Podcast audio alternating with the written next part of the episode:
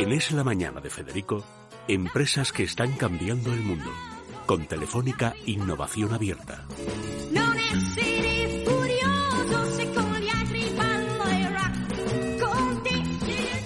Bueno, ya hemos tenido con nosotros a Inés Oliveira. Inés, bienvenida de Hola, nuevo. buenos días.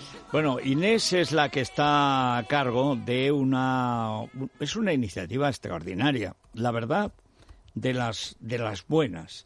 Sea, hay eh, Telefónica es la primera empresa de España, pero una de las grandes empresas de España es Renfe, ahora Adif, en fin, los trenes, porque cambiarán los gobiernos, cambiarán, pero al final es el tren.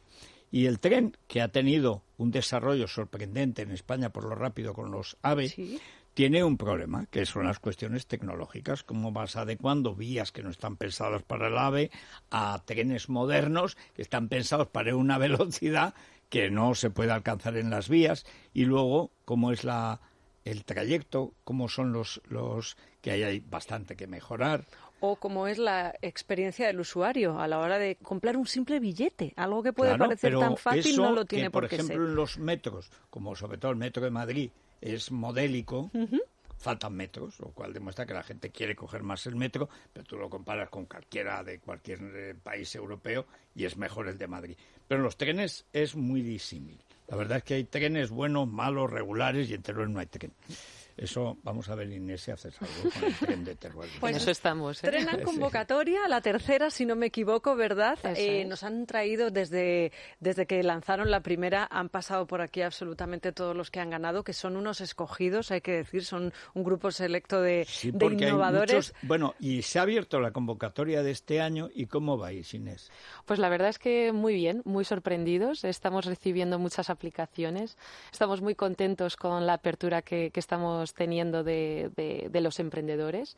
La verdad es que lo mejor es tener ese feedback ¿no? de, de las ediciones pasadas, de emprendedores que han pasado ya por el programa, de lo bien que están hablando y de la manera como estamos trabajando en ese programa de aceleración. La verdad es que están muy contentos y, y- y- y es lo que se ve. Los resultados ya estamos viendo. Eh, tenemos ya muchas aplicaciones Y y, este todavía año- estamos a mitad. Porque siempre decimos, hay, hay, no es que haya exactamente modas, a veces son necesidades, pero a veces también son modas, o bien hallazgos tecnológicos que hacen que el inventor diga, hombre, a partir de ahí yo desarrollaría esta otra cosa. ¿Por dónde lo que habéis recibido ya este año, que ya son bastantes, eh, por dónde va? ¿Qué es lo que os ha llamado más la atención? Yo creo que sobre todo nos gusta que nos sorprendan, ¿no? Al final, en el mundo este de la innovación, eh, la verdad es que eh, vemos muchas ideas repetidas, vemos modelos de negocio ya testeados en otros mercados y, y yo creo que lo más impactante es cuando vemos algo que decimos, "Mm, esto no encaja tanto en el negocio de Renfe, pero vamos a intentar, o esto no encaja tanto en el negocio de Telefónica, pero oye, puede ser ahí una vía. Yo creo que, eh, digamos, la sorpresa más, más interesante de la edición pasada fue Osicles, que es- seguro que ha venido ya aquí a, a Es Radio. Eh, y Osicles lo que hace es un sistema no convencional de acústico para, y que reduce la contaminación. Y su idea inicial es, eh, estoy en un tren, estoy en el asiento y lo que estoy escuchando yo quiero que sea distinto de lo que está escuchando mi compañero de al lado. Y además que cascos. no lo escuche ni yo el suyo ni él Eso el mío. es. Sin Entonces cascos, eso sin y sin cascos y, y eso fue, eh, digamos, una innovación que dijimos, vale, esto es algo que no tiene que ver con temas de movilidad, es algo que no asociaríamos directamente a transporte, pero sí a experiencia de cliente, sí a experiencia de viajero, ¿no? Y fue ahí un poco el clic. Em, digamos que en esta convocatoria estamos también abiertos a este tipo de ideas, proyectos, empresas que nos puedan sorprender y sobre todo lo que buscamos es que tenga ese encaje con Renfe. ¿no? Al final nuestra aportación de valor es el desarrollo de negocio que podamos proporcionar a, a las startups con Renfe. Entonces Bueno, y- cualquier cosa Y va a ser ¿y bienvenida. hay algo que te haya sorprendido o todavía no se puede decir? Además de la Todavía hiper- no el se puede Hyperloop, decir. que fue otra de las Bueno, es verdad. bombas, ¿verdad? Ese, Sí, sí. ese tren que va al vacío y que sobre todo sirve para trasladar cosas y que además he leído que se va a empezar a utilizar ya, que no le queda nada, que no es el Bueno, futuro, el presente. efectivamente, efectivamente hay varias empresas que lo están desarrollando. Celeros es la única empresa española que lo hace, entre seis en todo el mundo. Eh, Celeros a día de hoy está construyendo su piloto a escala 1-3 eh, en Sagunto. Y de hecho están ya en prueba, bueno, están empezando las pruebas para ver si es posible viajar a mil kilómetros hora, ¿no? Imaginaros lo que es. Pero Y efectivamente, eso es sobre la base siempre de los imanes, ¿no? eso es, sí, sí. Tú te mantiene el imán, te mantiene el aire y luego... Y al vacío puedes viajar con la presión del aire, puedes viajar eh, a mil kilómetros hora. Pero digamos Pensar que, la mm, primera vez que oí una cosa así Increíble. era de Japón, que iban a poder ir a 200 por hora. Bueno, Sí, y ahora sí, van a 500. ahora- sí. ahora- sí, más. pero pero en España con la con el bueno claro es que España tiene zonas montuosas y zonas llanas. O sea, por ejemplo, pues fíjate en Valencia. totalmente. Claro. ¿Sabes que Sagunto tenía antes un ferrocarril de vía estrecha que iba a un pueblo al lado de mi pueblo Ah, que sí. se llama Ojos Negros, una mina de tiempos de los romanos. Ah. Y entonces que bajaban el mineral hasta el puerto de Sagunto. O sea, es una zona que hay hierro y carbón. Entonces lo bajaban. Y había un ferrocarril de vía estrecha. Claro, aquello lo, cuando los altos hornos de Sagunto lo cerraron, luego se han desarrollado cosas modernas, entonces eran los altos hornos, ¿qué hacemos con el tren? Claro. Pues han hecho una pista de senderismo. Ah, Oye, que la gente va por Es allí. una forma de- Es pero innovación. vamos, pero además van con los bastones bueno, a- que os vais a matar, o sea, porque acabamos todo cuesta abajo hasta. Claro, porque. Inés se admite tanto eh, mejoras para pasajeros como para materiales, ¿no? Efectivamente, Está o sea, todo incluido. eh, en esta convocatoria tenemos eh, tres retos. El primero de experiencia de cliente, de viajero. El segundo de comunicación, que nos permita mejorar la comunicación también con el viajero antes, durante y después del viaje.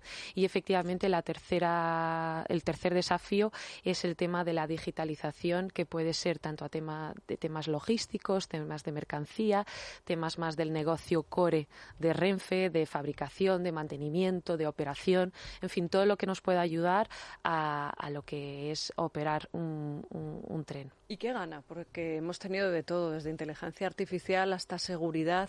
¿Qué Sí. es lo que ahora se lleva? Pues la verdad es que hay muchas tecnologías que están de moda, ¿no? Por ejemplo, blockchain es una de ellas y en realidad hay que evaluar muy bien porque hay muchas hay muchas empresas que, que- que dicen que tienen blockchain, pero en realidad puede que no estén cubriendo una necesidad utilizando blockchain solo porque están utilizando blockchain, ¿no? Explica qué es. Pues eh, blockchain, eh, digamos que es un sistema de seguridad eh, que permite, mm, a través de una cadena de, de- de- de proceso, permite hacer un- un- una tramitación de todo, de todo el proceso en distintos. eh, De forma muy segura. de forma muy segura. Entonces, cualquiera que está en esa red tiene acceso a esa información. Entonces, por eso se dice que es bastante democrático y que eh, todos tienen acceso a la información a la vez. ¿no? Em, esto se usa sobre todo para tracking de documentación, tracking de, de, por ejemplo, firma de contratos. eh, es bastante útil, pero también para temas de logística, por ejemplo, para tracking de mercancías se puede utilizar blockchain para poder eh, hacer un poco mejor ese seguimiento ¿no? de mercancías. la experiencia que tienes es que en el transporte de mercancías, antes, esta mañana parece que comentábamos, que precisamente el mar sigue siendo eh, y los barcos sigue siendo la fuente principal de comercio en todo el mundo. Totalmente. Pero que el tren, los desarrollos tecnológicos del tren están haciendo, incluso en un país como España, que ahora al fin tiene unas carreteras decentes desde hace 20 años, eh, bueno, en Portugal, yo recuerdo aquel Oporto Lisboa de hace 40 años, la Virgen bendita. Era una de ida y otra de vuelta, y, y al lado estaban los restos. O sea, bueno, era tremendo. Ahora hay tres autopistas. Pues claro, pero eso es, claro, además en eso la Unión Europea ha ayudado mucho más de lo que la gente se cree, pero esas infraestructuras siempre han estado financiadas por Europa, Hombre, donde también ponemos dinero todos, pero bueno, han ido bien, bien invertidas y en España se nota muchísimo. Pero en el tren pareció que se quedaba atrás, es decir, estaba el mar, bueno, en Portugal y en buena parte de España, pues sí, el mar siempre estaba ahí. Pero como que el tren se había quedado atrás y da la impresión de que en los últimos 10, 15 años el tren otra vez empieza a funcionar. Totalmente, totalmente. De hecho, una de las startups que la, que la tenemos muy de cerca se llama Chain Go Tech que mm, estaba con nosotros también en, en- en el espacio de Telefónica, lo que hace es un tracking a través de blockchain de documentación para exportaciones e importaciones a tema- en temas de mercancías para transporte marítimo. Y un poco el caso de uso que se vio dentro de Renfe es, vale, pues vamos a hacer desde el transporte marítimo al transporte terrestre por, eh, por el sector ferroviario, ¿no? Por, eh, por la vía ferroviaria. O sea, unir los tres. Claro, porque hay puertos que están interconectados directamente con Estaciones. Con estaciones. y te Entonces, decía claro, dónde iba la carga, temperatura de la carga, seguro para los seguros, etcétera. Efectivamente. Bueno, pues ¿hasta qué fecha tenemos para esta convocatoria, Inés? Hasta el día 3 de diciembre 3 de estamos a- diciembre. ansiosos Ya para que, recibir pues, las ya aplicaciones. 20 Sí. días, o Sí, sea, sí. menos. Hay que que ponerse las pilas. Sí, por Gracias, favor. Inés, como siempre, Bueno, cuando tengamos ya los ganadores, tráenoslos. Vendrán, vendrán. Muchas gracias, Gracias. Inés Oliveira. Son las 12. Vamos a contarles lo último, que será penúltimo porque está todo aceleradísimo. Pero saben que aquí en la radio se lo contamos todos, todo sin pelos en la lengua. Porque los pelos en la lengua son un estorbo. Hasta mañana.